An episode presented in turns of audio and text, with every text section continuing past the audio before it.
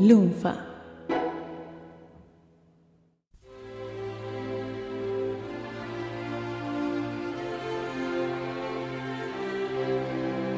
En abril de 1982, un gobierno absurdo nos metió en una guerra inútil.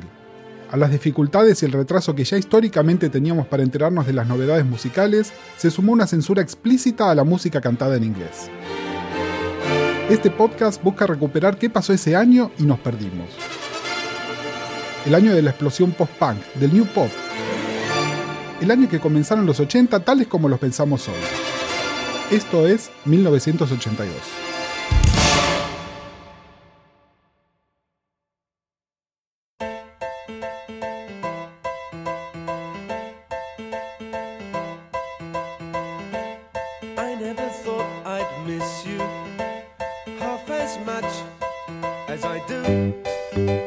Hola, soy Gustavo Casals y estamos en febrero de 1982. And I never thought I'd feel this way, the way I feel. En enero les contábamos sobre la gran esperanza pop que tenía la prensa para la época, pero no todo era new pop o electropop en ese momento.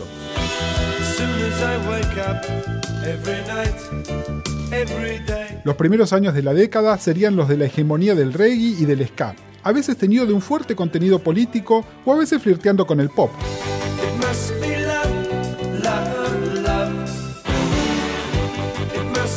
Como lo hacía Madness, en uno de sus momentos de mayor fertilidad.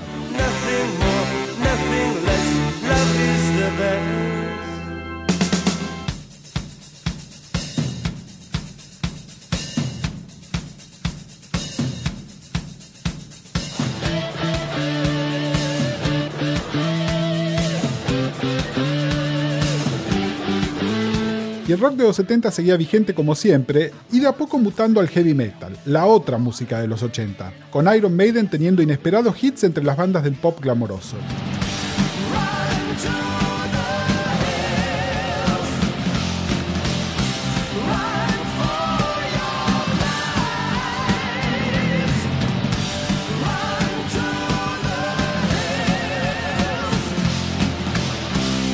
Y al mismo tiempo, al igual que la Human League, los precursores del electropop se las ingeniaban para camuflarse con el new pop y revitalizar sus carreras.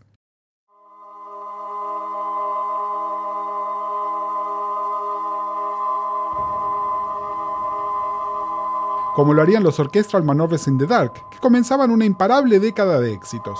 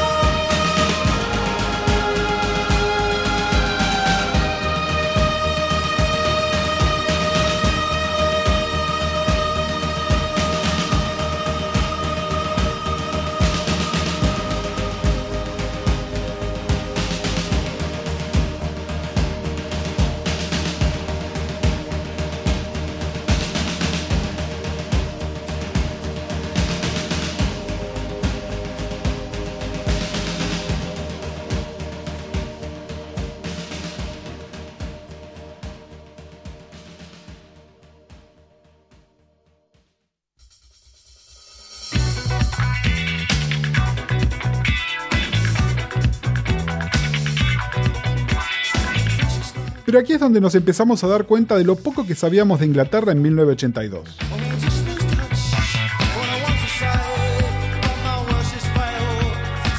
La banda de mayor éxito ese año no era ni rock, ni new pop, ni disco setentero.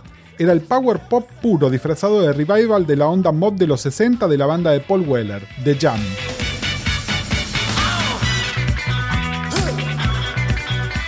Que tendría más éxitos número uno ese año que ninguna otra.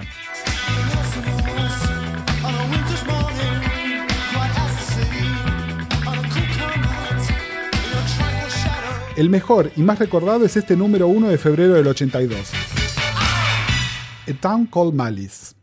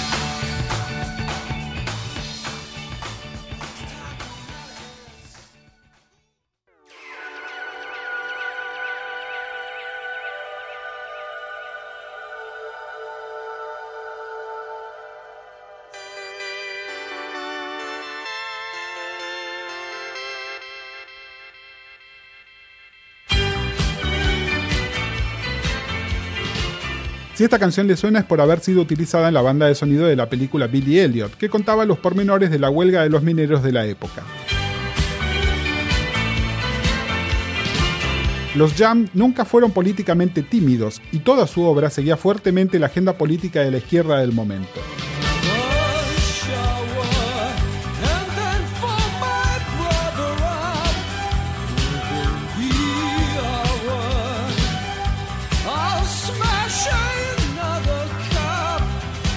Otras bandas que rankeaban en ese momento, como Steve Little Fingers o lo que suena The Associates, también combinaban el pop con la agenda política.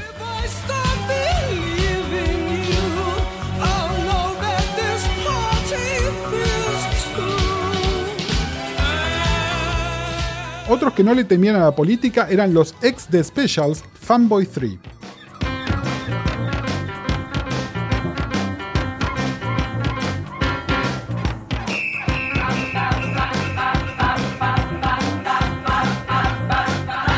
Pero mucho más subversivamente, en su álbum debut del 82, en lugar de bajar línea presentaban a un trío de chicas que estaban destinadas a terminar por opacarlos.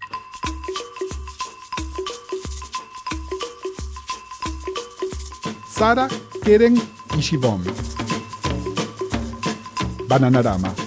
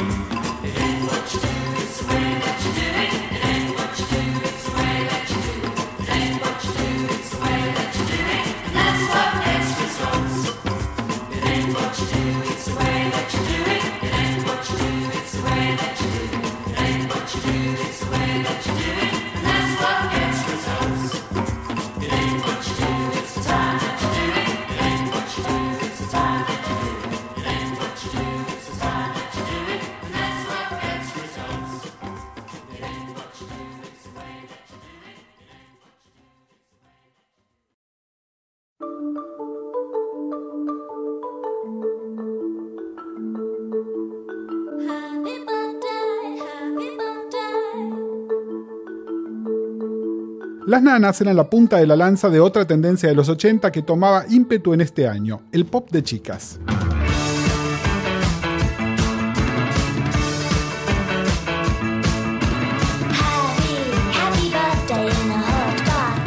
ya fueran parte de una banda como Bugs Fizz o la Human League, front women como Teresa Bazar, de Dollar, a quien vamos a volver más adelante, o solistas como Kim Wilde. pero la chica de ese año era la etérea Claire Grogan, de Altered Images, que pasaba de los hits del 81 como el que estamos escuchando a los que marcarían el 82.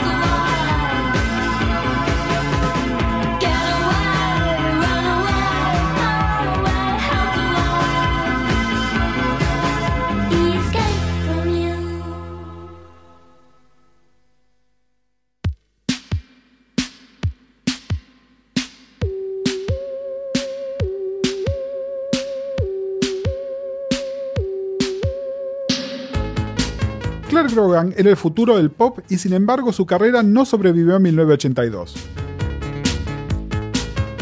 Por otro lado, no se le auguraba más que lo peor a Vince Clark y sus ex compañeros de banda en Depeche Mode. En marzo del 82 vamos a ver lo errados que estaban todos los pronósticos. En otra emisión de 1982.